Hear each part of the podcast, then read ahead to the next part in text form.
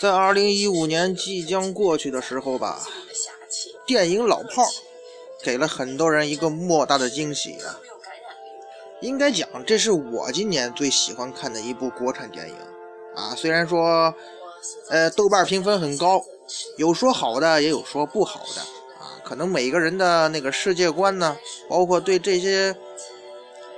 过去那就是那个年代所留下的这份情节吧，毕竟时代不同了嘛，大家看法不一样，但仍不可否认呢，这是一部非常不错的作品。冯小刚导演呢，凭着这部电影里的精彩演技拿了金马奖影帝，那咱实事求是的说呀，那是绝对配得上的。这也是一部令人反思的电影。像电影中六爷那样带有强烈的江湖道义气息的人。他终究还是受人钦佩的啊！咱们一面说一面，人没有完美的嘛。不管是电影中的六爷，还是现实中的六爷，那肯定是有缺点的。咱们就说他身上的闪光点，在当下这个不太讲道义的全本位、前本位的社会，他更多的是增加了一抹悲情的色彩。影片中的六爷做派像是早年间旧社会上海滩的杜月笙，哎。但是在当下的社会啊，他更像是一个不合时宜的坚守骑士精神的堂吉诃德。大家伙不觉得最后那一幕，六爷在冰面上举着刀冲向对面的时候，是多么像那个冲向风车的堂吉诃德呀？这电影中的六爷吧，他所信奉的是道义有道的江湖规矩，重情义，讲信用。而这一套规则遇上当今以权与钱运行机制的社会的时候，那就明显吃不开了。影片中六爷的生活场景设定在了一条老胡同里，北京的老胡同也不多了，难得找这么个场景啊。而这条胡同呢，恐怕呢就是对熟人社会和人情关系的一种隐喻啊。咱们中国传统上讲就是个熟人社会嘛。不得不说，这六爷的性格吧，他的形成多少也是受到他成长环境的影响啊。熟人社会嘛，大家伙抬头不见低头见，人们办事说话讲究留情面。即使是六爷这样一位老炮儿，也很明白兔子不吃窝边草的道理。这种讲人情的性格特点，和当今浓郁的功利气息社会中人们的冷漠。形成了鲜明的对比，最明显的就是影片中六爷的儿子小波被人绑了，而由张一山扮演的小波的朋友还跟没事人一样在打电玩。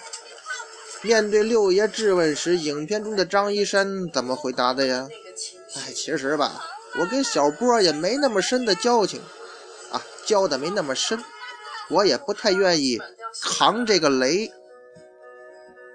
当信奉江湖规矩和信奉权力金钱的两个时代的人戏剧化的碰撞在一起的时候，那火花就此产生了。所谓时势造英雄啊，那六爷年轻的时候固然是牛逼过，所以他总是给人一种自我感觉良好的样子啊。六爷的迷茫当然是因为他老了的关系，他有心脏病，他搞不动女人了。他最关键的是，他没有意识到时代在变，他的那一套东西，出了他生活的那胡同，那一亩三分地，已经罩不住了。在他举着刀在冰面上殉道之前，他终于还是醒悟了，他向这个时代低头了。一直顽固的坚持不报警的江湖事江湖了的他，最终啊，还是向中纪委写了检举信。哎，其实啊，咱们聊这个还真不是要来一篇影评。咱我说了，这个六爷这个所谓的地痞混混这么多好话，固然有我个人喜欢这部电影的因素哈，但是最重要的呀，咱也是抛砖引玉。虽然说这板砖抛地弧线有点远，哎，我主要是想借这个话题吧，引出来一个话头。那就是这江湖社会它是怎么衍生的啊？或者像电影表现的那样，江湖文化又是如何逐渐退出咱们当今这个社会的舞台的？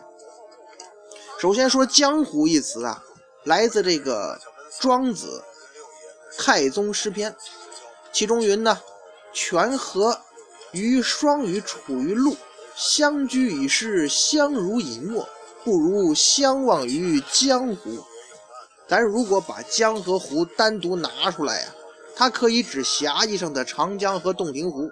古人所说的江和湖啊，特指这个长江和洞庭湖，而河呢，就特指的黄河。比如古人所说的河水啊，其实啊，古人说这个河北哈，其实指的是黄河以北，并不是咱们现在所认为的河北省。这就跟那个呃山东六国是一个意思，函谷关以东叫山东，并不是说今天的山东省。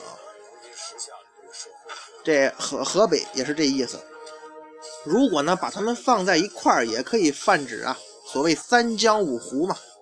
其实这个《庄子·太宗诗篇》这段话的原文意思是什么呢？在泉水干涸之后啊，两条鱼为及时离开受困于陆地的小蛙，两条鱼动弹不得，互相以口沫滋润对方，使对方呢保持湿润。此时此境却不如各自在江河湖水里自由自在呀。由此可见吧，所谓江湖指的就是地理意义上的江湖。相濡以沫，不如相忘于江湖啊！咱们再看一下这个词海当中对“江湖”一词的含义呢，可以细分为两个方面。第一呢，是旧时指这个隐士的居处，比如说这个《南史隐逸传》上指有一句话叫“或遁迹江湖之上”。嗯，第二呢，是泛指四方各地，比如那个走江湖啊，其意跟走四方呢是一样的。唐朝诗人杜牧在这个《遣怀》一诗中所写呀：“落魄江湖载酒行，楚腰纤细掌中轻。十年一觉扬州梦，赢得青楼薄幸名啊！”，诗中的江湖啊，就是泛指四方各地。当下人们提起江湖吧，一般指的都是第二层含义。范仲淹的名句：“居庙堂之高则忧其民，处江湖之远则忧其君。”其中的庙堂和江湖呢，各自所代表的就是中国传统社会中显性一面与隐性一面。所谓江湖的本质呢，是偏离主流社会中心、被主流文化边缘化的非主流文化社会。正如这个屈彦斌先生在《论中国江湖文化》那本书中所说的。无论哪个民族或国家，或者实行的是何种社会制度，都存在着主流文化和非主流文化相伴依存的现象。而且啊，古往今来，在各种非主流文化层面中啊，几乎都存在着同主流社会相谬的社会群体所具有的潜性文化链接。在中国，这种潜性文化链接啊，咱们呢就称之为江湖文化。啊，从字面上来看吧，“江湖”一词啊，给人一种流通的动态感受，而这种感觉和江湖中人的浪迹天涯、四海为家的生活状态达到一种潜在的暗合。啊，最早的江湖啊，那个江湖现象啊，其实出现在这个春秋战国时期，其原因呢是当时的社会急剧变革和动荡不安，新旧制度正处于一种过渡的状态。传统的宗族组织形态和礼教制度受到强烈的冲击，在这样一个被孔子认为是礼崩乐坏的时代，江湖这种现象啊就开始萌芽了。然而，当时的江湖呢，不论是侠客还是鸡鸣狗盗之辈啊，其实还是以个人为单位的，并没有形成组织化的江湖团体和江湖社会。所以只能称之为江湖现象，而出现于东汉末年的五斗米道和太平道，被学者认为呢是最早的江湖团体。这两个这个教团组织的形成啊，也是道教形成的标志，因为啊，他们采取了一种政教合一的组织方式。江湖社会的发展轨迹基本上呢，与主流社会的发展轨迹处于一个双轨同步的状态。当社会处于动荡期的时候呢，老百姓被迫背井离乡，个体为了生存便集中到一块儿，把单薄的个体力量组织起来，寻求这个团体力量的保护。咱们中国的传统社会的主流的思想呢是儒家思想，三纲五常啊，君君臣臣，父父子子的伦理，这是维系纽带；而江湖社会的维系纽带呢，则是江湖道义。作为社会的边缘人，他们不得不采取不正当的手段来谋生，其组织模式呢，表现为模拟血缘血缘关系那，比如这个异姓结拜嘛，桃园三结义。传统中国文化认为啊，天圆地方。中国人的宇宙观认为，天下就是一个半球体呀，扣在一个正方形上。用几何图像脑补一下这个画面呢，咱们就会知道啊，这样就会有四个地方是空出来的，而这四个空出来的地方就叫四海。所谓“四海之内皆兄弟”这句话表达的逻辑背后啊，就是模拟化血缘关系的意思。而随着皇权社会的发展，中央集权的呃日益严重啊，普天之下莫非王土，率土之滨莫非王臣，江湖社会也随之呢逐渐的式微了。而当社会矛盾开始凸显的时候呢，江湖文化又逐渐抬头，皇权社会对人们这个生活和思想的控制呢逐步加深。人们内心的反抗心理得不到排泄的时候呢，就会想象出一个美化过后的江湖社会。咱们中国人呢，有着根深蒂固的侠客情节，在集权化社会，人们对统治阶层感到失望的时候呢，只能是歪歪出一位肝胆相照、扶危济贫的侠客。而对于统治阶层来说呢，侠以武犯禁啊，这将侠文化与法律文文文明啊。放到了这个对立的这个位置上，于是人们呢，只得把这种侠客情怀放入到武侠小说之中了。所以说，老炮啊，带有非常浓重的江湖情节。那老炮到底是啥呢？其实按照老炮电影的情节和人物性格的定位，老炮应该是那种挺牛逼的人物，起码呢。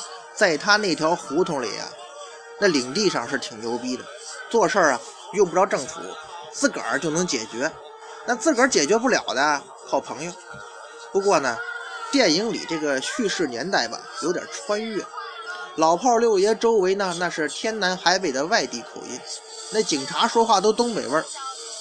北京有所谓的老炮的岁月呢，基本上没什么外地人，基本上都是北京老炮在自拉自唱。这冯氏老炮啊，在当今那可算得上活化石了。不过呢，这并不是最重要的。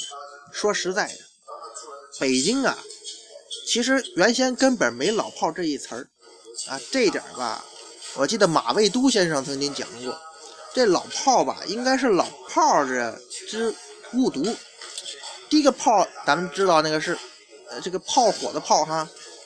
而第二个马未都先生那说那泡呢是泡茶的泡，三点水那个泡，这个是火字旁的泡。这火字旁的泡能取代三点水的老泡，有现实原因。咱们先说这个三点水老泡。有人说呀，这个词儿产生于文革初期，淡出于改革开放前夜。哎呀，其实呢有点偏颇。实际上这个词儿啊，北京啊老辈子就有了。只不过文革以后吧，生活节奏加快，大锅饭被打破了，这三点水老炮没了市场，这名头啊也就渐渐的消失了。三点水老炮流行的岁月，老炮就是一种牛人的代号。这种牛，那是一种资本，这种资本不是积极肯干奋斗出来的，而是长此以往，什么磨混呐、熏熬、卤泡这么出来的。这就好比老北京人爱吃的那种芥菜疙瘩，也叫水疙瘩，大缸大盐大功夫，大冷天搁当院了都不带上冻的，哎，就这么腌，切条啃丝啃切丝啊，跟黄瓜炒都好吃。还有个经典的吃法，先捞出来那个，拿那个大豆条啊，啊粗那个铁丝儿穿成串儿啊，晒出盐晒干了，再上锅蒸软了，这叫熟疙瘩。切成末，放上醋，点一丁点啊香油，就窝头小米粥吃。这三点水老炮就好比这种熟疙瘩，他是在一定环境里长期这个熏染、历练、磨砺出来的人精儿。这种环境也许是职场，也许是官场，也许啊哪儿都不是。但是呢，他也许就一定在人群之中，就在你身边。因此啊，这老炮吧，可以说来自五行八作各个领域。大锅饭那是形成老炮的重要温床和土壤之一啊。大锅饭嘛，干好干坏一个样，没啥激励机制啊。那个时候各行业很少有职业学校，都采用这个师傅带徒弟、口传心授、现身说法。亲自示范的方法传承手艺，这目前这相声啊、京剧啊等艺术门类还留有这个遗风吧，只是人家不泡而已。早年间的师傅啊，并不好好教徒弟，旧社会啊更是如此。当学徒晚上要给师傅打洗脚水，早上要给师娘倒尿盆子，一干就是三年。师傅师娘满意了，才能教你手艺。还三分教七分武，也就是说，师傅领进门，修行在个人。所谓教会徒弟，饿死师傅，就成为那些老师傅们约定俗成的座右铭了。而多年的媳妇熬成婆，等这徒这样的徒弟成师傅了，老炮也就练成了。徒弟落他手里，能得好吗？因此啊，在行业内部，老炮三点水那个啊，用来称呼这个资深从业者，比方说。这老丫挺的，干了几十年了，老炮了。这三点水老炮虽然是业内行家，但是一般没啥积极性，当和尚撞钟啊，一不如意下家伙啊扯后腿片儿，太汤话，好作用不多。然而呢，往往遇到棘手的活儿啊，谁也没招的时候，这老炮出手，回回有，多难的问题都迎刃而解。要不然你怎么牛逼呢？老炮是滚刀肉，面子比天大，在国营单位，领导们都不稀得招惹啊，捧着敬着，所以这老炮的臭毛病就愈演愈烈了。那年月，哪个单位都有那么仨俩的，即使是退休了，老炮照样牛逼，八级钳工，那养活一家人小菜，那不是浪得虚名的。咱们说到这儿啊，这老炮啊，都是说这三点水这个啊，呃。这个后来，这个职业教育和培训大行其道，取代那个单纯的师傅带徒弟的传统做法。这三点水的老炮也就顿感失落。为啥呢？他们牛逼不起来了。再后来呀，这些末代老炮们就纷纷退休，土壤翻新，这老炮三点水这个就彻底成为历史了。在电影《非诚勿扰》的宣传片当中啊，冯小刚导演曾经用了“苍孙”这个词儿，这也是老北京话。跟这个老炮啊有些接近，老北京呢称呼这个女孩叫果儿啊，叫那个小女孩叫坚果，老女老女人叫仓果，这个男孩叫孙儿，小男孩叫尖孙儿，老男人那就是苍孙儿了。这些称谓啊，随着时代的变迁，也逐渐退出了历史舞台。咱说了半天吧。这老炮跟顽主那还真不是一概。在上世纪八十年代啊，老晋炮局，也就是北新桥炮局胡同的那个公安局过拘留所，那个什么镇北平啊、小混蛋啊，那些人跟他没关系。这些人的性格呢是闹，而老炮儿是安于现状，不招灾不惹祸，磨日子，是职业逆子。再说了，那王朔是南京人。在北京部队大院长大的，他对稍逊即逝的顽主感同身受，而对于这老炮儿吧，他也必须体验生活呀。另外，这北京人从来不把在社会上闲散、这个浪荡的人员称作老炮，而直接授予他们这个什么嘎达里玻璃球流氓啊、阿飞小混混啊、劳德梆子等的这些荣誉称号吧。那么，老炮三点水这个。怎么就变成火字旁老炮了呢？这个吧，其实也只能臆想，没人能说得明白，因为咱也不知道这管虎导演，这管虎导演他是怎么想的。其实这个三点水的炮变成火字旁的炮啊，少了那么点那个北京炮爷黄尘根老胡同骨子里那种啊似贵非贵，但是绝对牛逼的京味文化底蕴，哎，有那么点滑。不像这个老炮那么冲。但是不管怎么说呢，这老炮是一部不错的电影，我个人很喜欢。呃，大家有兴趣的呢，也可以去看看。